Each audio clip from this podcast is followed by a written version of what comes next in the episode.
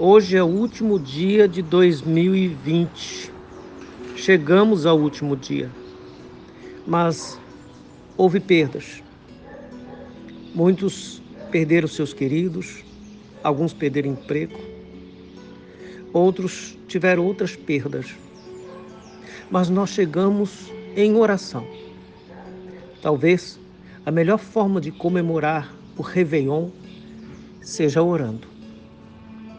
Porque orar vale a pena.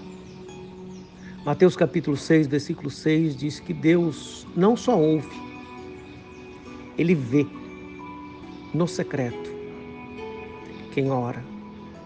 Ele recompensa aquele que fecha a porta e ora a seu Pai, que fala de comunhão.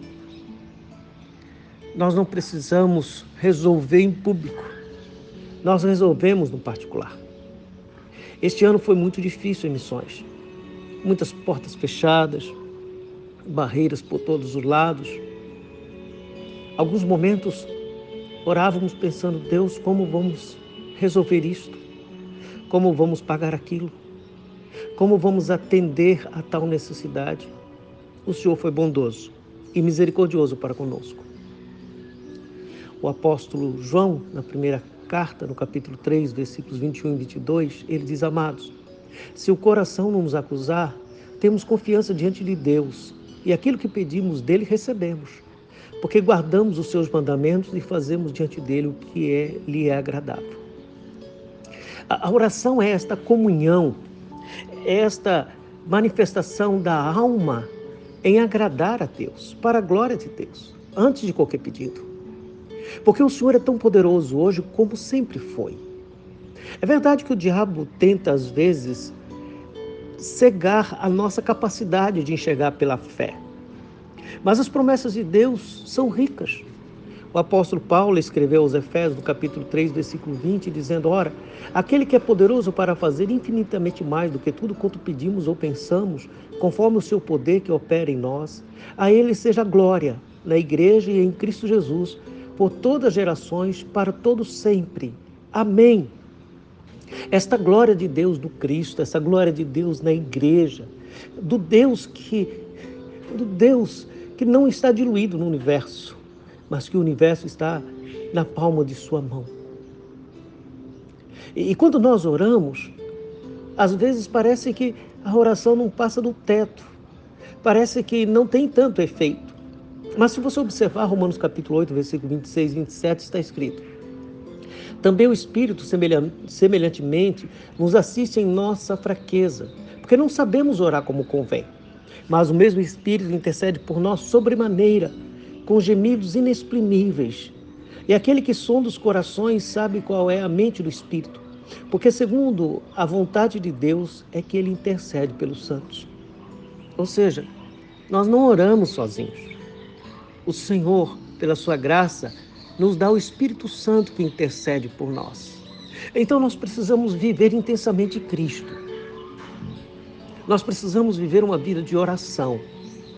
Oração deve ser a nossa respiração em todo o tempo.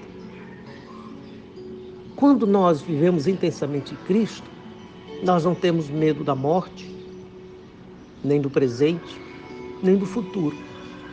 O apóstolo Paulo, escrevendo aos Filipenses, no capítulo 1, versículo 21, ele talhou, escreveu, registrou um testemunho pessoal.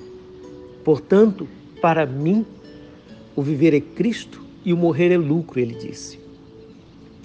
Ele estava vivendo num cárcere, mas com alegria, totalmente livre, sem medo do futuro, sem medo do presente, sem rancor, sem ódio, sem vingança, porque viveu plenamente Cristo. E quando nós vivemos Cristo, conforme diz Colossenses capítulo 3, versículo 11, Nessa nova vida já não há diferença entre grego e judeu, circunciso e incircunciso, bárbaro e cita, escravo e livre, mas Cristo é tudo e está em todos.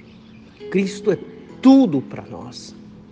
É por isso que nós oramos esta conexão da manifestação dos céus em tons, sons, na melodia, na eufonia, no cheiro de estarmos vivendo a glória aqui na terra. Orar é viver a glória de Deus em glória para Deus.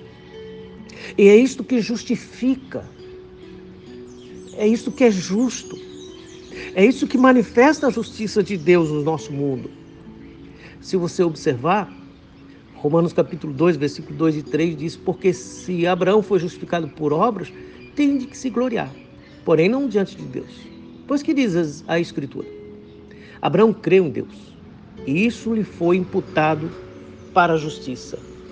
A justiça está em crer em Deus. Quando nós cremos em Deus, a justiça se manifesta.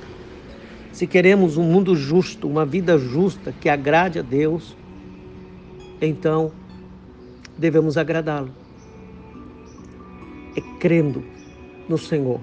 Portanto, devemos orar como se fosse a, a última oportunidade da vida, como se fosse a última oração. Porque é na oração que nós conectamos a alma a esta comunhão graciosa da manifestação da graça pelo Espírito Santo de Deus. E nós podemos orar com confiança. Aos Hebreus, capítulo 4, versículos 15 e 16, está escrito: Porque não temos um sacerdote que não possa compadecer-se das nossas fraquezas. Antes, foi ele tentado em todas as coisas, a nossa semelhança, mas sem pecado. Acheguemos-nos, portanto, confiadamente junto ao trono da graça, a fim de recebermos misericórdia e acharmos graça para socorro em ocasião oportuna. O que o escritor está dizendo é que Cristo Jesus sabe, ele entende, ele compadece, compadece da nossa fraqueza, porque ele foi tentado em todas as coisas, sem pecado. Mas ele sabe que nós somos pecadores então, mesmo sendo pecadores, eu posso chegar com confiança.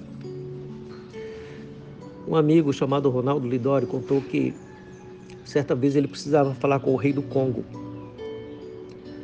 Então, ele manifestou esta necessidade depois de meses de triagem. Ele foi convidado a falar com o rei do Congo. Quando ele chegou, uma pessoa abordou e disse: Você não pode falar com o rei do Congo você fala comigo, eu falo com o rei. O rei fala comigo, eu falo com você. Os reis do mundo são assim. Você não tem acesso. Mas em Deus, nós chegamos com confiança, com intrepidez. Crente é confiado.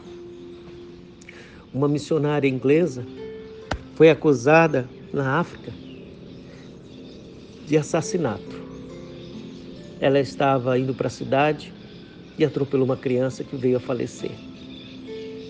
No dia do julgamento, ela estava trêmula. O júri já havia se pronunciado. O juiz já ia pronunciar a sentença. Quando um homem levantou a mão e disse: Excelência, eu quero falar. Ele dizia: Quem é você? Sou o pai do menino. Então fale. Olha, eu estou alegre pela justiça do meu país. Eu estou satisfeito com toda essa mobilização. Mas eu tenho que dizer a verdade. Esta mulher, ela não fez porque quis. Eu estava lá. O carro vinha devagar. O meu menino soltou das minhas mãos e correu na frente. Ela freou. O menino caiu e ela aproximou-se, socorreu, levou ao hospital, mas ele veio a falecer. Então ela é inocente. Então o juiz sentenciou a inocência. Você pode chegar diante de Deus assim confiadamente junto ao trono da graça, a fim de recebermos misericórdia e acharmos graça para socorro em ocasião oportuna.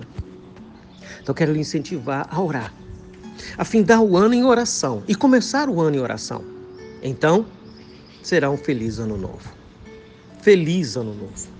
Deus lhe abençoe. Cristão, vivamos em oração.